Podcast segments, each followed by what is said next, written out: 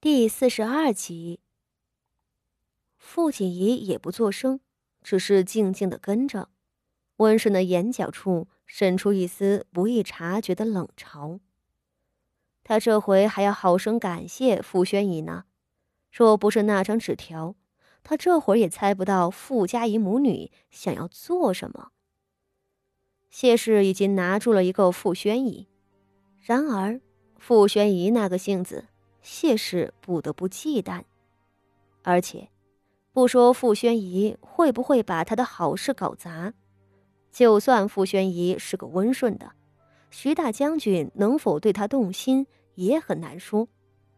徐大将军那样的身份，给他送女人的人家多了去，怕是把傅宣仪迷晕了，剥了衣裳送到人家床上，人家都不带看一眼。拿不准的事儿，总得要多做点准备。傅锦衣好笑的将一缕头发别在耳后，这另一手准备，可不就是自己吗？傅家的女孩们容貌还算出色，自个儿这个庶出幼女没有别的好处，倒是模样艳丽的过分了。傅家仪扯着傅锦仪的胳膊，越走越远。他们根本就没有往后院的方向走，随意的穿过前厅隐蔽，又穿过两块牡丹花圃，最后过了一石桥，呈现在眼前的已经是一处茂密的、颜色绚烂的紫竹林。傅锦仪仰着头，看着比他高一头的傅家仪，道：“四姐姐，这是哪儿？母亲和五姐姐。”往这边走了吗？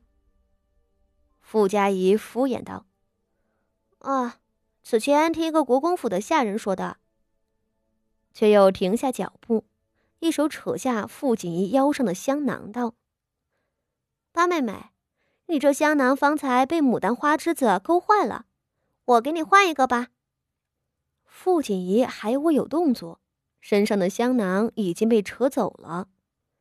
傅家仪旋即从袖口拿了另一只香囊，系在他的腰上，笑道：“喏，这个给你。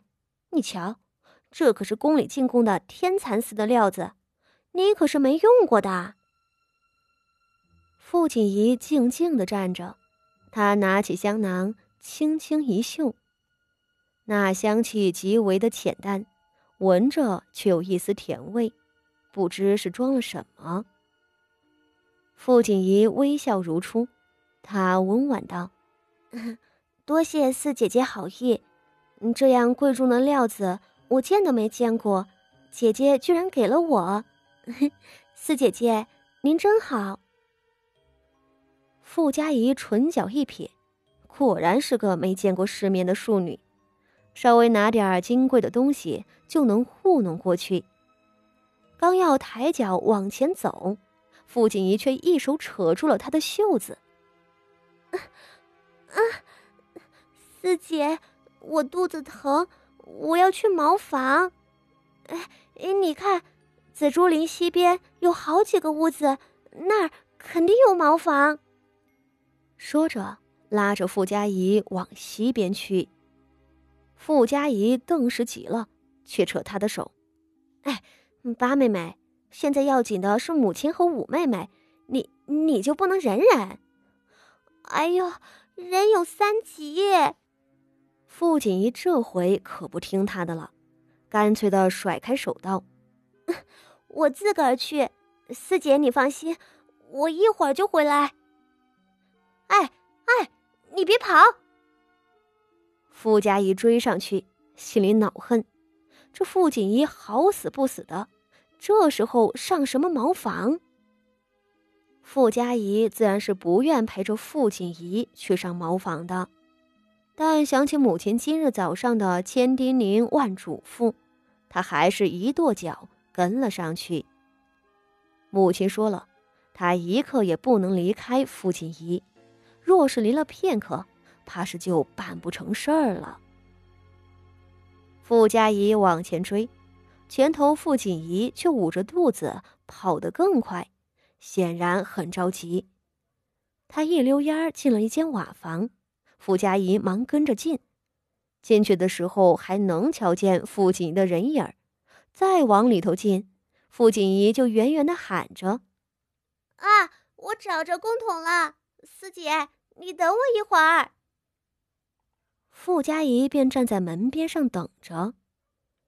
这一等就等了一炷香的时间，傅家仪实在不耐烦了，捂着鼻子跨进去一瞧，里头这间小屋。的确是给女眷们出宫用的，只是哪里还有傅锦仪的影子？傅家仪顿时懵了，四周转着寻找傅锦仪。他在屋子里头转遍了，又从后院的小门钻出来，入眼的只有陌生的瓦房。傅锦仪又在哪儿？八妹妹，你你跑哪儿去了呀？傅家仪急了，心里直打鼓。刚才还在这儿的，怎么就不见了？难道，难道这傅锦仪是故意要逃跑？不可能，这个傻兮兮的八妹妹哪里会知道母亲的计划？该不会这傻东西上完茅房出来后，走错了路？傅家怡心乱如麻。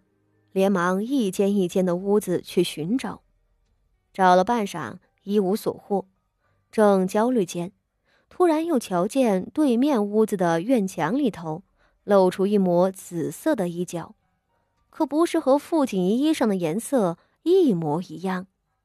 傅家怡一喜，提着裙子奔了过去，想也不想就推开了门。这一开门，傅家仪傻了。屋子里头坐着一个风韵犹存的妇人，领着一个十五六岁的姑娘。在撞开门的瞬间，妇人的低语声还犹在耳侧：“我就你这么一个侄女，给徐策配个二房还配不上吗？你放心，徐策他这会儿刚吃了酒，就在隔壁书房歇着，等会儿你就……”话未说完。傅家仪一头撞了进去，屋子里的两个人都惊愕的站起来。等看清来人，那年长的妇人指着道：“你，你是傅家的姑娘。”傅家仪这会儿也是惊了，他不成想会在这儿遇上薛姨娘。这两个女子不是旁人，正是国公府薛姨娘领着她那娘家的侄女。自称国公府表小姐的薛薛夫人，傅家仪张口解释，一时间对于自己擅闯了主人家的屋子感到羞愧。我我不知道您在这儿。薛姨娘的脸色却不大好，她有些恼火的看着傅家仪，任谁在说隐秘的事情被人偷听。都会很恼怒吧。